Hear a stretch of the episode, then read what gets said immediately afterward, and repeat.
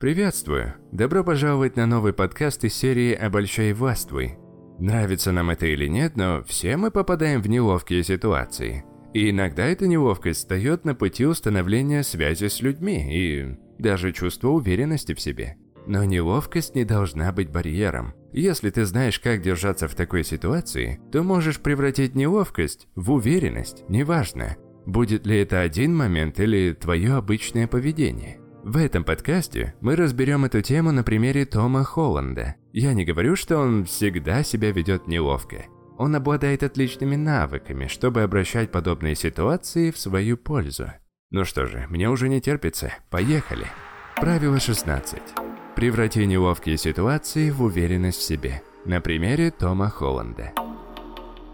Начнем с того, что ты можешь увеличить свою уверенность, просто настроив язык своего тела. Примеру, Том способен передать чувство комфорта и легкости, когда он говорит, следуя правилу трех секунд, при смене зрительного контакта между собеседниками. Правило трех секунд гласит, что вместо того, чтобы смотреть вниз, в сторону или, или слишком долго и пристально человеку в глаза, нужно держать контакт с каждым членом группы в течение трех секунд. Конечно, не стоит делать все четко по таймеру, но примерно столько времени требуется, чтобы человек почувствовал себя вовлеченным в разговор. Если же ты выступаешь в роли слушателя, то более длительный зрительный контакт вполне приемлем, потому что ты фокусируешься на рассказчике. Но правило трех секунд – это простой способ удерживать внимание слушателей, когда говоришь ты. Также можно заметить, что Том часто показывает ладони и активно жестикулирует, когда говорит. Его жесты не только делают рассказ более интригующим. Раскрывая свои ладони, он избегает ловушки, в которую попадают многие в состоянии беспокойства. Скрывая свои ладошки, ты подаешь собеседнику сигнал, что ты можешь что-то скрывать от него, поэтому тебе могут начать реже доверять. Так что доставай руки из карманов, особенно, когда чувствуешь дискомфорт. И не хватайся за стойку, если выступаешь перед публикой, или стул, если ты сидишь.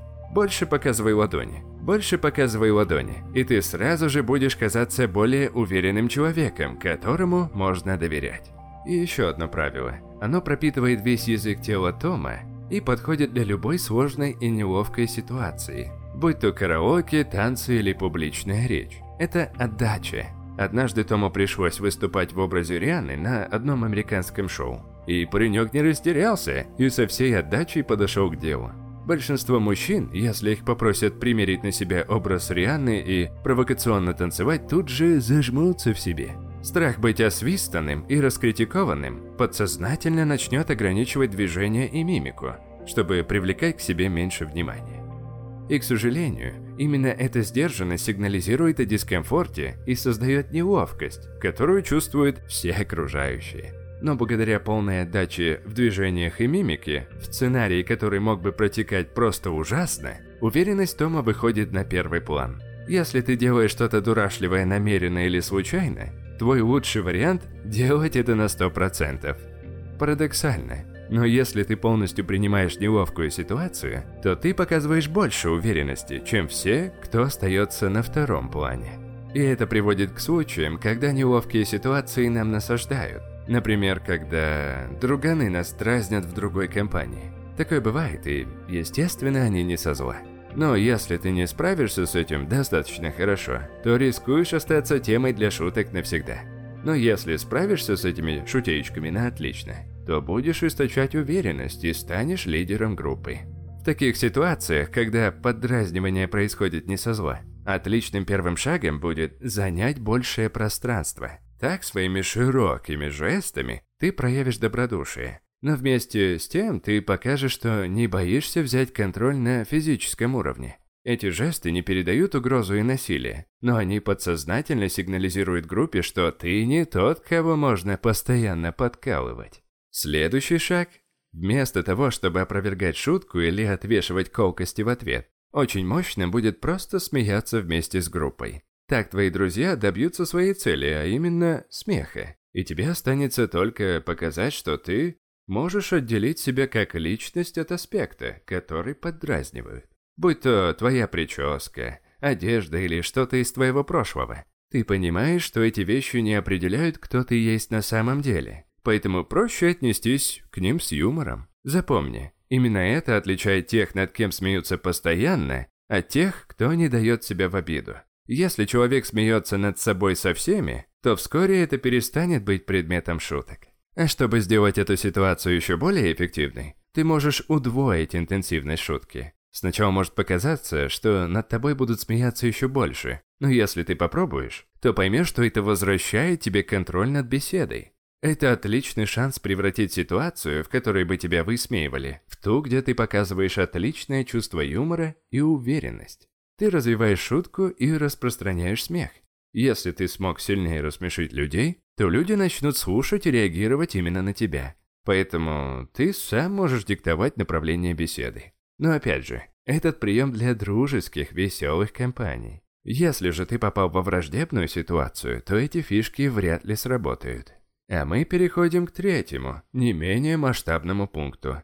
Если ты сам по себе неловкий человек, то, скорее всего, у твоего окружения есть несколько постыдных историй в загашнике. И вместо того, чтобы эти истории рассказывали о тебе, чтобы люди ржали над тобой, очень полезно уметь рассказывать постыдные истории, чтобы друзья сами просили тебя их рассказать. Когда подобное происходит, это показывает высший уровень уверенности поскольку для тебя комфортно делать комичным то, чего многие другие постеснялись бы. Умелый рассказ историй – это очень широкая тема. Но Том демонстрирует несколько вещей, которые поднимут уровень твоих историй на новый уровень, чтобы ты сам отвечал за их рассказ. Во-первых, вполне возможно, что не всегда твой язык тела будет идеальным, и это нормально. Но когда ты начинаешь рассказ, Активируй активный язык тела, мы о нем уже говорили. Особенно если история предусматривает самоуничижение. Это несет в себе очевидный эффект управления вниманием публики. Но также ты сигнализируешь об уверенности в изложении ситуации, где ты буквально был уязвленным. Во-вторых, повышай эмоциональный эффект, выбирая соответствующие слова. Ни для кого не секрет, что хорошая история может ощущаться как преувеличенная версия реальных событий. Людям нужна причина, чтобы слушать твою длинную историю. Если ты вставляешь слова, которые несут в себе эмоциональность по определению, то это простой способ привлечь внимание. Чтобы ты не рассказывал историю в холостую. Ты также больше вовлекаешь слушателей, если воплощаешь персонажей своей истории. Это снова же значит, что без языка тела тут никуда. Разыгрывай то, что произошло, подражай голосу и акценту персонажа. Естественно, что, скорее всего, ты не занимался с тренером по вокалу, чтобы прекрасно имитировать любой голос. И это нормально. Даже простая попытка может сделать очень многое, чтобы привнести юмор в твою историю. Но самое главное для рассказа неловких историй и для всего остального, что касается неловкости, это образ мышления, с которым ты к этому подходишь. Если у тебя правильный образ мышления, то тебе не обязательно держать в голове все эти приемы для каждой ситуации, потому что эти харизматичные привычки будут протекать естественным образом. Большинство неловких ситуаций, с которыми мы сталкиваемся, потому что мы боремся с тем, чтобы нас воспринимали определенным образом. Если ты просто перестанешь пытаться управлять чужими мнениями о тебе, большая часть неловкости исчезнет. Если ты чувствуешь неловкость, спроси себя, с каким восприятием я сейчас борюсь, а затем расслабься, понимая, что это всего лишь восприятие.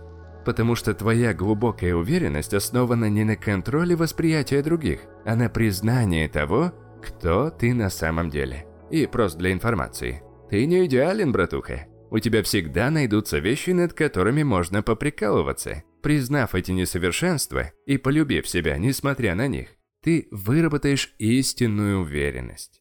Так что если ты настроишься на правду, что ты, как и все, иногда вытворяешь полную дичь, ты сможешь справляться со стрессовыми социальными ситуациями и критикой, не чувствуя неловкости. Поэтому просто прими эту правду, как это сделал Том. Дружище, вот мы и приехали. Спасибо, что дослушал до конца. Рекомендую подписаться на один очень полезный телеграм-канал. Ссылочку на него оставлю ниже. Это книги на миллион. Там ты каждый день будешь слушать офигенные выжимки из самых классных и эффективных книг из сфер бизнеса и саморазвития. 10-15 минут, без лишней воды, только самое главное. Рекомендую.